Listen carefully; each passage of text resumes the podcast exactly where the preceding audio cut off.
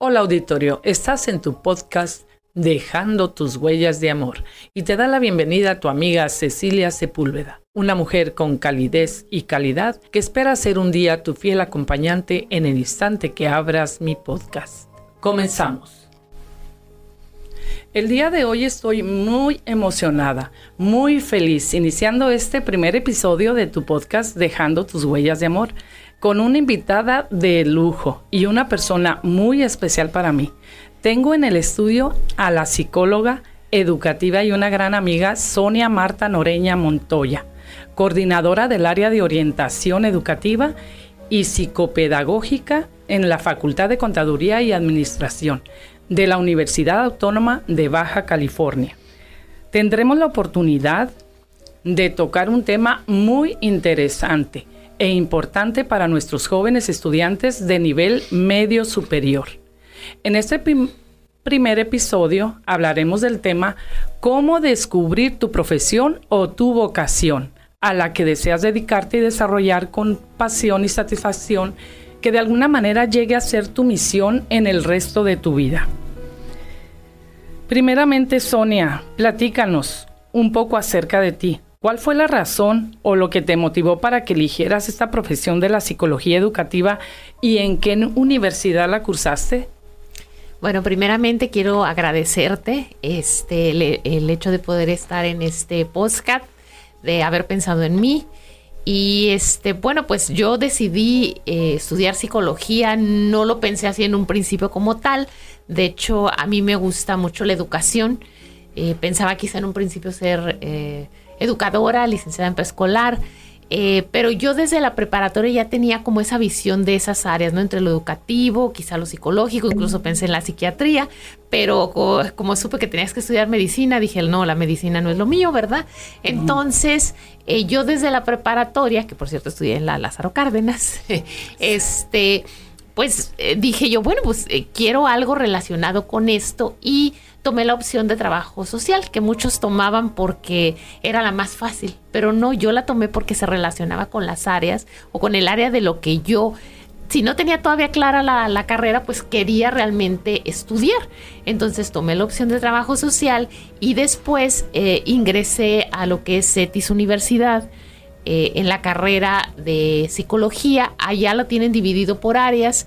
De inicio, yo pensaba entrar en la clínica, se dieron ciertos sucesos y no entré, que afortunadamente, porque en realidad lo mío es lo educativo. Y, eh, salí como licenciada en psicología educativa. En el CETIS no estudié en el CETIS por ser niña rica, ¿verdad? Sino porque no había en la UABC todavía la carrera de psicología como tal. Entonces, eh, era, estaba nada más en Mexicali, pues mi familia no me iba a dejar ir a Mexicali y aparte pues también no tendría los medios como para mantenerme yo allá. Entonces ingresé al CETIS, eh, pues mi familia me apoyó un año y afortunadamente, como generalmente siempre tuve muy buenas calificaciones, un club eh, me, me becó. Yo teniendo buenas calificaciones me becó hasta que terminé la carrera. Entonces así fue como yo realmente ingresé. Ah, muy interesante y sí recuerdo, claro, cuando estábamos en la Lázaro Cárdenas, eh, que eras una excelente estudiante y sí, pues estábamos juntas en lo que era el área de trabajo social, una, un área muy interesante y muy bonita, ¿verdad? De desarrollo personal y apoyar a las familias. Eh, explícanos a tu extensa experiencia trabajando con universitarios, ¿cuáles son los obstáculos o barreras con los que se enfrentan los jóvenes estudiantes que quieren elegir la profesión, que ellos verdaderamente se quieren dedicar y ¿cómo, ¿cómo los guiarías tú? ¿Y cuáles son, cuáles son específicamente, pues, algunos obstáculos que muchas veces en las familias, ¿verdad? Precisamente en las familias que hay un psicólogo, un contador y, y a veces quieren un poquito guiarlos por ese lado, ¿verdad? Sin pensar de que ellos, pues, eh, les, les gustaría alguna otra carrera. Bueno, primeramente, eh, más que la información, que se pudiera pensar que uno de los obstáculos es la falta de información, eh, no es ese porque la información hoy en día está en un clic, ¿no? El alumno puede ingresar a ella por cualquier vía en relación a las carreras. Eh, creo que uno de los primeros obstáculos es el proceso de la toma de decisión. O sea, el alumno eh, que sale de preparatoria, un muchacho de 18 años, eh, muchas veces no tiene la visión acerca de lo que implica tomar la decisión de una carrera, eh, porque ya no es pasar de la primaria a la secundaria, de la secundaria a la prepa, es pensar en un proyecto de vida, el cual a veces no tienen esa noción, es pensar que de lo que elijan, de la profesión, la carrera que ellos elijan, va a depender gran parte de ese proyecto de vida personal, familiar, económico. Entonces, ese es uno de los obstáculos, que no visualizan la carrera como un proyecto de vida.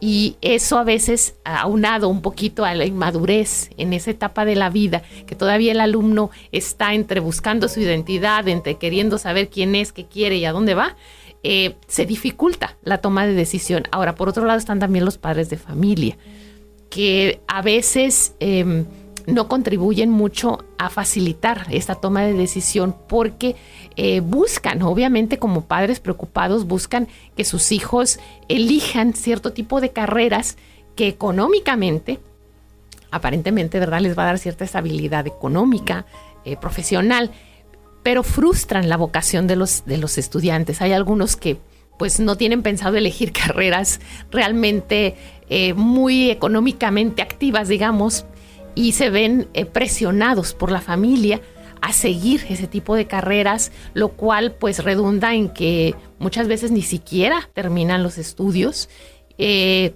los dejan a medias o incluso, que es mi experiencia, en un primer semestre, que está, acabaron de entrar, les costó todo un trabajo el proceso de ingreso y a los 15 días te dicen que descubrieron que no les gustó la carrera, lo cual nunca les gustó en realidad, simplemente pues no se tomaron ese tiempo y sintieron mucho la presión de los padres por elegir una carrera que no era de ellos. Y hay gente incluso que en mi experiencia me tocó un muchacho que se me como grabado que estaba estudiando porque su papá lo presionaba que si no estudiaba eso no le iba a pagar la carrera y no le iba a pagar pues sus estudios, lo que él necesitaba, ¿no?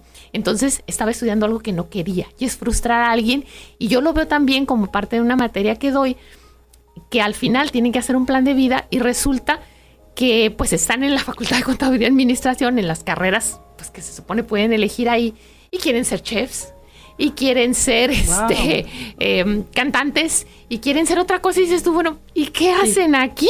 O sea, están aquí, pero no quieren estar aquí, están pensando en otro proyecto de vida.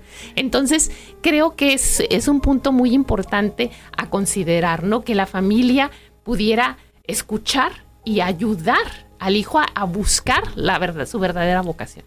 Y sobre todo aceptar, ¿verdad? El hecho de que, de que no necesariamente su hijo eh, quiera eh, ingresar en una carrera que ellos realmente, como dices tú, ¿no? Que, que, a manera monetaria pues les da un poquito más de seguridad en el futuro, sino que acepten los padres que verdaderamente tienen que elegir una carrera donde realmente les apasione, ¿verdad? Y que estén felices y contentos, porque igual van a contribuir a la sociedad, ¿verdad? Entonces, eh, ¿quién no quiere estar con un doctor que realmente quiere ser doctor? ¿verdad? Que ande de buenas todo el tiempo, ¿verdad? y que te, eh, dé las instrucciones adecuadas porque se siente satisfecho con su carrera. Ahora, háblanos de esta parte crucial. ¿Cuáles serían algunos de los pasos que deberían de seguir los jóvenes estudiantes que aspiran a continuar con los estudios, lo que hablábamos, a un nivel superior y elegir de manera asertiva una profesión? Danos tus recomendaciones, Sonia.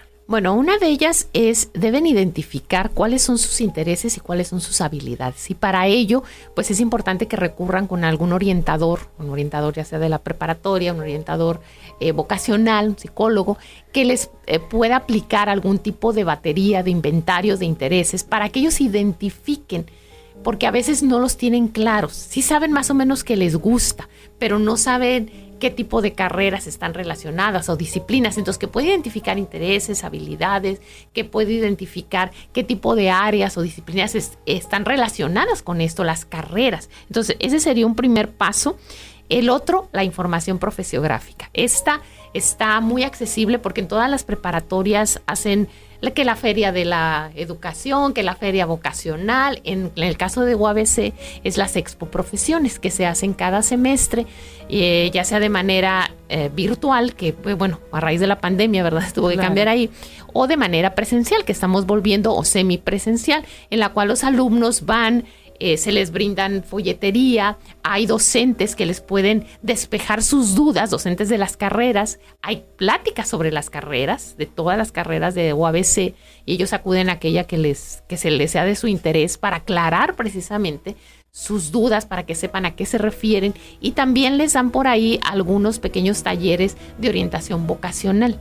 Entonces, esa es otra parte eh, importante y otro que recomendaría yo es la investigación de campo. O sea, una vez que el alumno ya identificó intereses, habilidades, que más o menos tiene una lista de posibles carreras de su interés, aunque sean de áreas diferentes, a través de un cuestionario ir a entrevistar al profesional de esas áreas. Qué interesante. Y aparte de, de, irlo a entrevistar, incluso yo recomendaría que fueran, y no sé, a lo mejor como hobby, como pasatiempo, estuvieran en el lugar de trabajo. Si, por ejemplo, alguien quiere ser dentista y aparte de entrevistar al dentista, que le puede dar más información, pues que vaya y trabaje unas semanas con el dentista, que se dé una idea. Si quiere ser contador, bueno, que se vaya a un despacho contable y vea cómo va a funcionar el asunto. Y si eso es realmente lo que él quiere. Aquí es bien importante que el alumno también se pueda visualizar qué es lo que quiere, cómo se ve, aunque no defina qué carrera es, pero qué quiere estar haciendo, en dónde. Entonces, eso es lo que yo les recomendaría. Claro, y que ellos se vayan entrando al campo de trabajo, ¿verdad? Como bien lo dices, que ya estén en esa área y que eh, a ver cómo se sienten ellos ahí en el área de trabajo. Y yo me recuerdo en la preparatoria que nos hicieron un cuestionario, bien lo estabas tú diciendo, ¿verdad? Que, nos manejaban cuáles eran nuestras habilidades, si éramos realmente personas sociales, si éramos personas más de números y pues sí, sí ayudó bastante, ¿verdad? En ese, en ese tiempo de la preparatoria, cuando ya estábamos por terminar, en que nos hicieran todo ese tipo de, cuestionarios. Em, ahora, mi querida Sonia, ¿Cuándo consideras, según tu amplia experiencia ya de 33 años en la Universidad Autónoma de Baja California, el mejor momento para que los padres de familia o los pedagogos de las escuelas orienten a los alumnos para guiarlos y, que eh, finalmente ya encuentren su profesión? Yo considero que, ¿cómo te diré? No hay un momento así en específico. Yo creo que es un proceso continuo.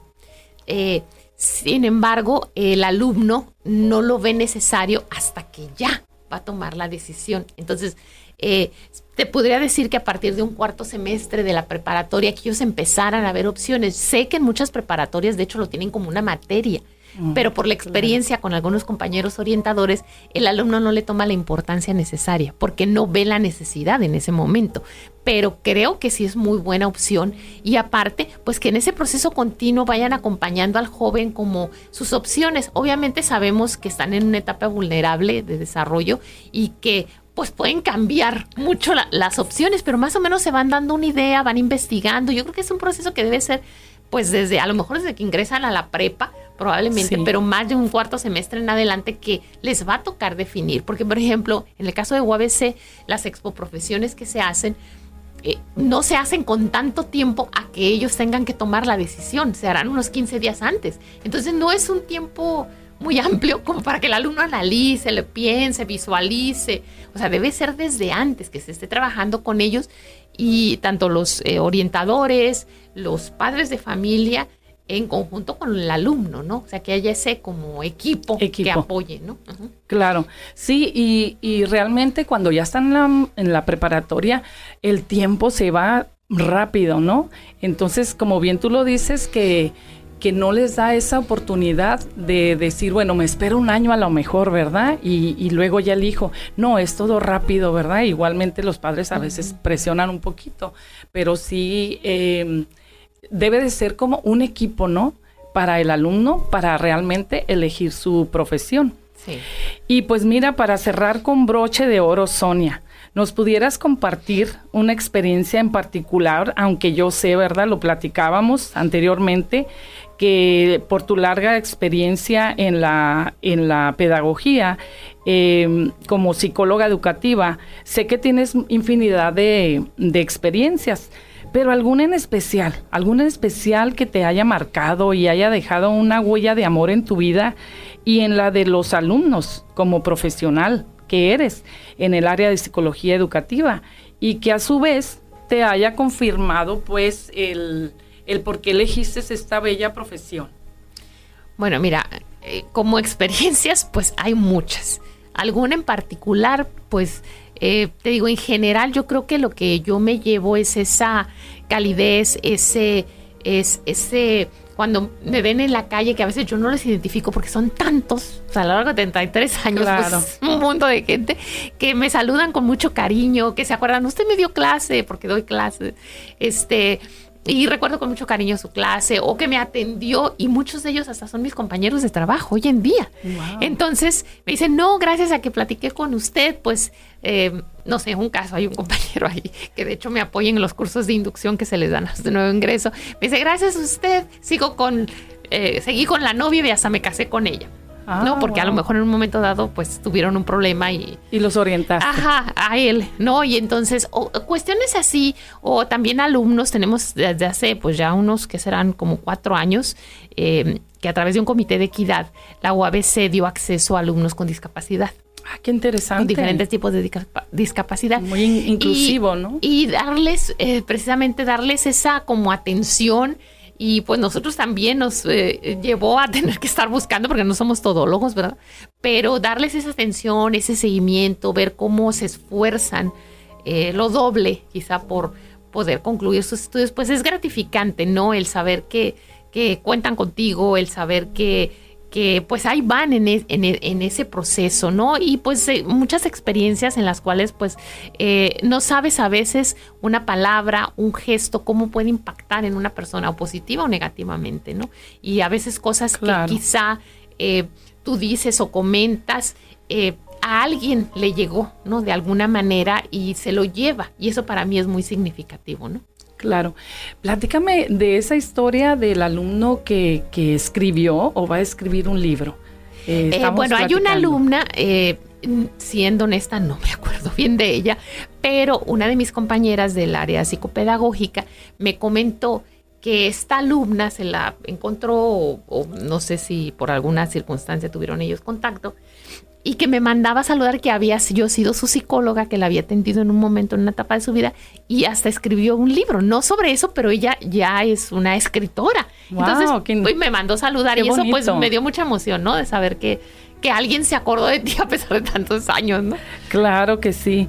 Ah, bueno, amigos y amigas, eh, le damos las gracias muy sinceramente a nuestra invitada de hoy y eh, gran amiga mía, la psicóloga nuevamente Sonia Marta Noreña Montoya, coordinadora del área de orientación educativa y psicopedagógica en la Facultad de Contaduría y Administración de la Universidad Autónoma de Baja California, aquí en Tijuana.